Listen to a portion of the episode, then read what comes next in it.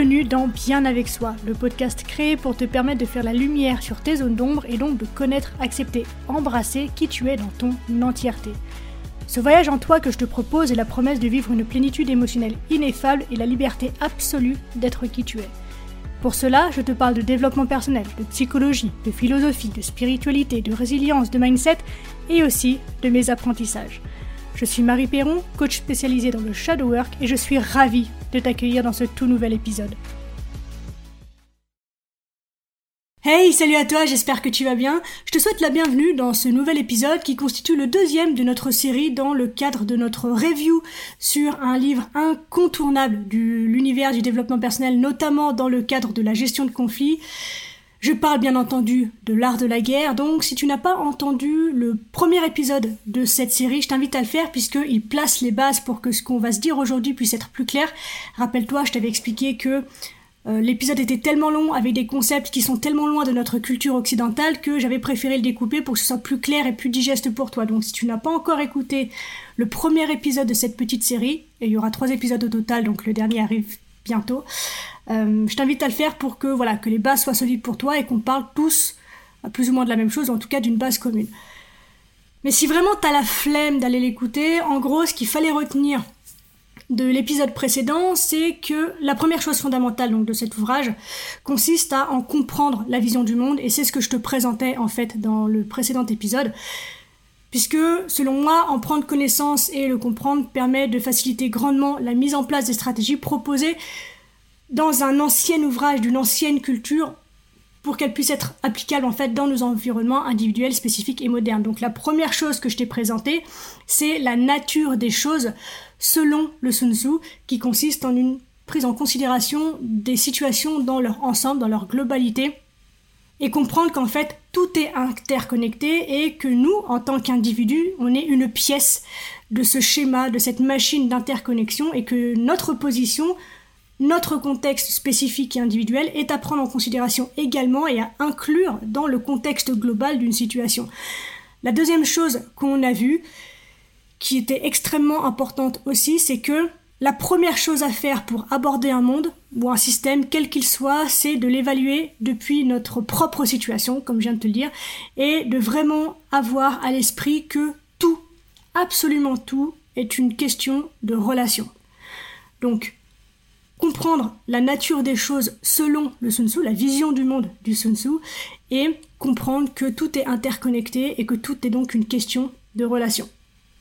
Et donc, nous en étions arrivés à la conclusion que pour faire tout ce que je t'ai déjà enseigné dans le précédent épisode de manière efficace, il y avait une chose indispensable à apprendre, c'est l'utilisation du chi. Voilà pour cette intro post-record, n'est-ce pas? Et puis, euh, bah voilà, je te laisse euh, tout de suite avec euh, avec l'épisode. On vit dans un monde qui est cohésif. Malgré tout, on peut y décerner des schémas temporaires et changeants dont chacun possède des avantages momentanés et spécifiques. Pour reprendre notre exemple de l'écureuil avec son cheval, lorsqu'il grimpe sur le dos de son compagnon, c'est un exemple de ce phénomène puisqu'il peut désormais traverser le cours d'eau sans risquer d'être emporté. Cette idée somme toute complexe est représentée par un seul mot chinois, le chi. Pour Sun Tzu, tout dépend du chi. Tout. Une victoire, si elle est obtenue, même si elle peut être attribuée à, je sais pas, la volonté du commandant, à un plan de bataille aux petits oignons ou à un avantage en nombre, par exemple, hein, est toujours, toujours due à la bonne maîtrise du chi. Tout comme l'écureuil, encore une fois, qui désire traverser le cours d'eau, on doit évaluer minutieusement la situation face à laquelle on se trouve. Et l'art de la guerre nous enseigne la maîtrise du chi de nombreuses façons, mais trois d'entre elles sont particulièrement importantes selon moi et ont marqué mon attention. La première, c'est l'utilisation de phrases très courtes pour résumer un argument complexe. Ces affirmations découlent d'une perspective de stratégie, encore une fois, globale. La deuxième chose, c'est par le biais de métaphores et d'images dans le but qu'elles demeurent en nous, infusent et façonnent notre pensée par des voies que nous ne pouvons pas toujours reconnaître consciemment. Et enfin, la troisième façon dont le Sun Tzu nous enseigne l'utilisation du chi, c'est simplement par l'utilisation d'exemples. des exemples qui peuvent avoir l'air de mise en garde du style dans cette situation tu fais ça ou dans cette situation bah tu fais ci. Par exemple, franchissez rapidement les montagnes et restez dans les vallées au chapitre 9 qui sont de bons conseils militaires simples et clairs. Mais plus fondamentalement, ces exemples expriment le monde en termes de mise en relation, toujours, dans une situation donnée, et nos réactions naturelles dans ce cas précis. Donc, au lieu d'énoncer des conseils qu'on avale comme des bonbons, le texte les met en situation en nous donnant des exemples ancrés dans la réalité, que l'on peut projeter dans notre propre réalité occidentale et moderne. Et le but de ces exemples, eh bien, c'est de pouvoir nous y plonger jusqu'à ce que nous percevions intuitivement la conception relationnelle en évitant l'enseignement théorique proposé au fil des chapitres. Et c'est un peu le même principe en fait qui s'applique lorsque l'on apprend le karaté ou l'aïkido. Je sais pas si tu connais un petit peu, mais on travaille dans ces disciplines-là ce qu'on appelle des katas, qui sont des séquences de gestes formalisés et codifiés que l'on répète encore et encore jusqu'à ce que non pas que ça devienne une seconde nature, mais que ça devienne notre première nature. Que notre premier réflexe, notre première action, ce soit ces gestes répétés. On est donc dans cet ouvrage face à des maximes qui viennent se loger dans notre inconscient et dont la sagesse s'intègre à nos pensées. Et cette approche devient problématique dès lors que l'on essaye de reproduire directement le comportement des maximes au lieu de les utiliser pour déclencher une compréhension des circonstances présentes. Et ça, c'est super important, parce que lorsque je parle de cet ouvrage avec d'autres personnes, par exemple, beaucoup me disent qu'il est dépassé, qu'il n'est dans rien dans la gestion des relations, et que en gros ça sert à rien et qu'ils voient pas le rapport en fait entre euh, le mouvement des troupes sur un terrain d'une guerre paumée euh, à je sais pas combien d'années de, dans le passé. Et en échangeant un petit peu avec ces personnes, eh bien je me rends compte que les stratégies du Sun Tzu ne fonctionnent pas pour elles justement parce qu'elles cherchent comment greffer directement les enseignements du Sun Tzu dans leur comportement, comme s'il s'agissait en fait de faire un simple copier-coller pour que ça fonctionne. Et il est évident que de cette façon, bah, ça ne peut pas fonctionner, puisque l'art de la guerre est avant tout un univers qu'il faut appréhender et intérioriser pour en faire l'expérience et laisser cette dernière infuser dans notre quotidien. Et c'est de ça dont j'ai envie de te parler aujourd'hui, de l'univers à considérer et côtoyer pour recevoir et appliquer la quintessence de cette sagesse. Bien, maintenant que tu sais toute l'importance accordée au chi par le Sun Tzu, bah, le chi, concrètement, c'est quoi? Le sens originel de chi, c'était, je te le donne en mille, le pouvoir du souverain. Donc, sous-entendu, son contrôle sur les autres, sa capacité à influer sur eux à distance. Donc déjà, à l'époque du Sun Tzu, les gens avaient compris que ce pouvoir ne résidait pas dans la personne du souverain, mais dans sa position. Encore une histoire de relation. Avant même l'époque du Sun Tzu, les qualités nécessaires à l'exercice du pouvoir incluaient notamment la force physique, une lignée prestigieuse et des vertus morales. Mais alors comment se fait-il que le souverain de l'époque de Sun Tzu, qui ne possédait peut-être aucune de ces qualités, pouvait exercer son autorité sur ceux qui les possédaient justement Et la réponse, selon moi, est que son autorité, donc son chi, découlait de sa position sur le trône. Et c'est celle-ci qui augmentait énormément sa capacité d'influence.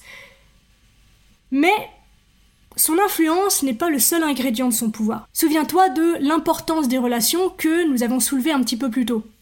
Cette position, cette influence, ne sont pas le seul fait du souverain. Elle bénéficie de tout l'appareil d'État, du concours de courtisans, de fonctionnaires et de militaires. Ainsi, le souverain est puissant parce qu'il se trouve à la tête d'un ensemble complexe de relations.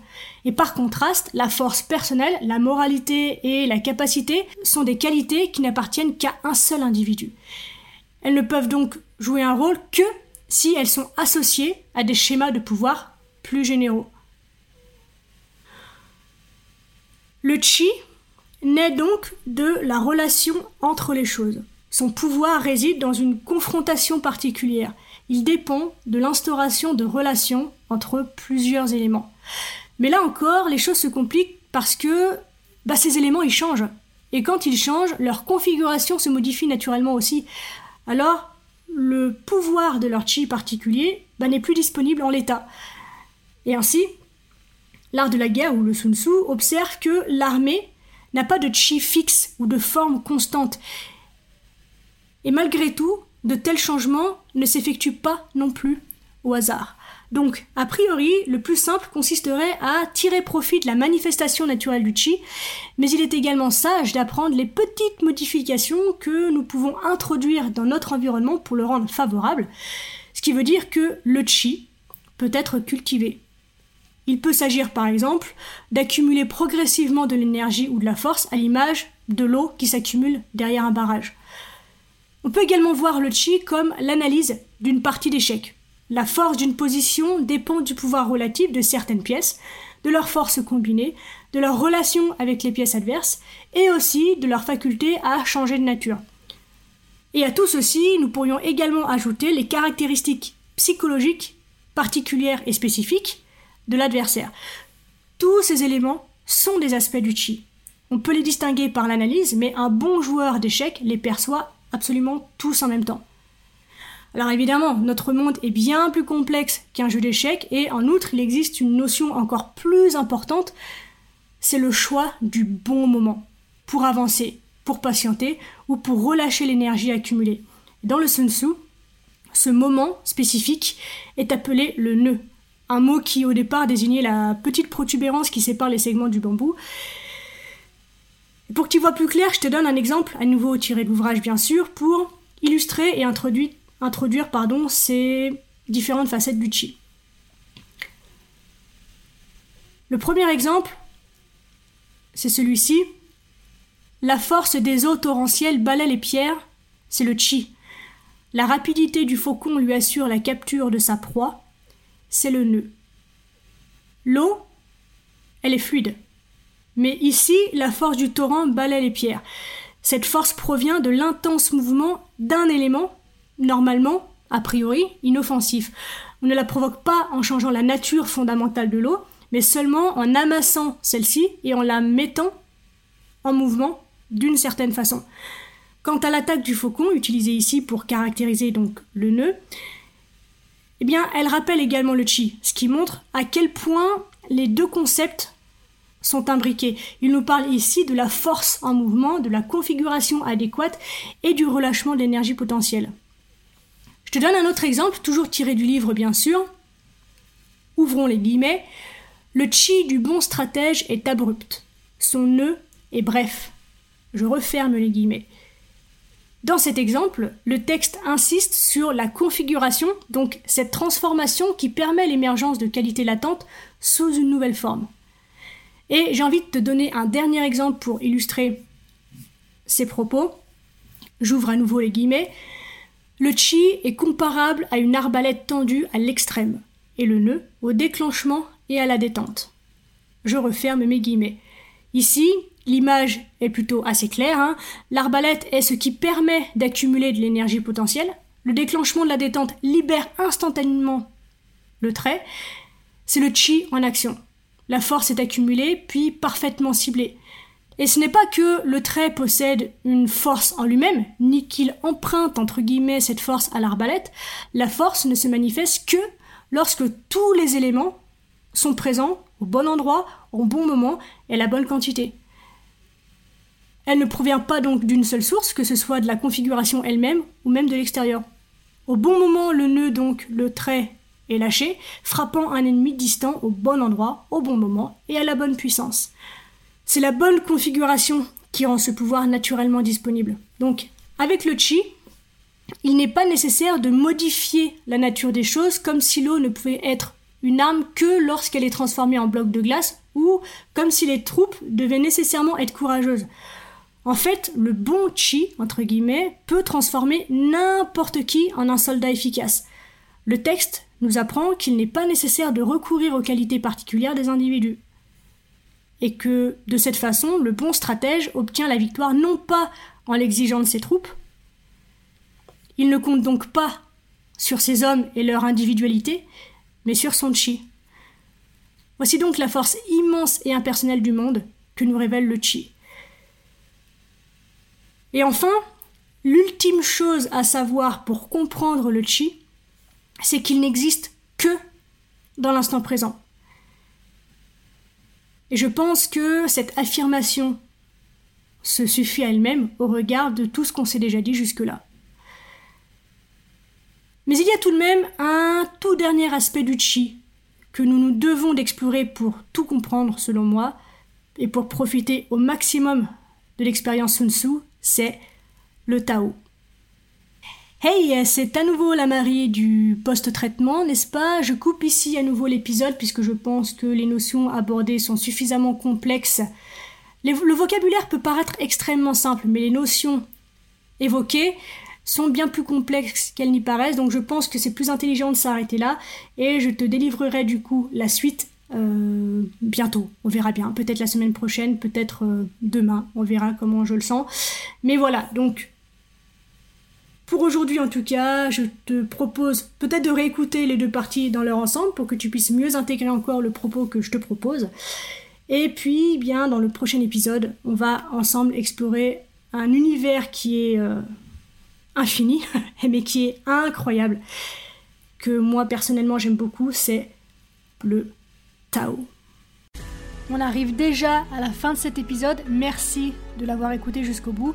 J'espère qu'il t'a plu. Si c'est le cas, n'hésite pas à me le faire savoir et à m'encourager en mettant un commentaire ou 5 étoiles sur Apple Podcast ou encore Spotify. Les témoignages, les interactions, ça aide simplement à mettre le contenu en avant et donc à agrandir la communauté et c'est vraiment super important pour moi donc merci pour ta contribution. Dernière chose, si tu as envie de me poser des questions, d'interagir avec moi ou de me soumettre des sujets que tu aimerais que j'évoque dans ce podcast, eh bien n'hésite pas à me le faire savoir en privé sur Instagram, le lien se trouve dans la description. On se retrouve très vite dans un tout nouvel épisode, d'ici là bien sûr, prends soin de toi, sois reconnaissant envers la vie et surtout n'oublie jamais que tu es la personne la plus importante de ta vie et que de ce fait, tu mérites ce qu'il y a de meilleur. Je nous aime, à la revoyure.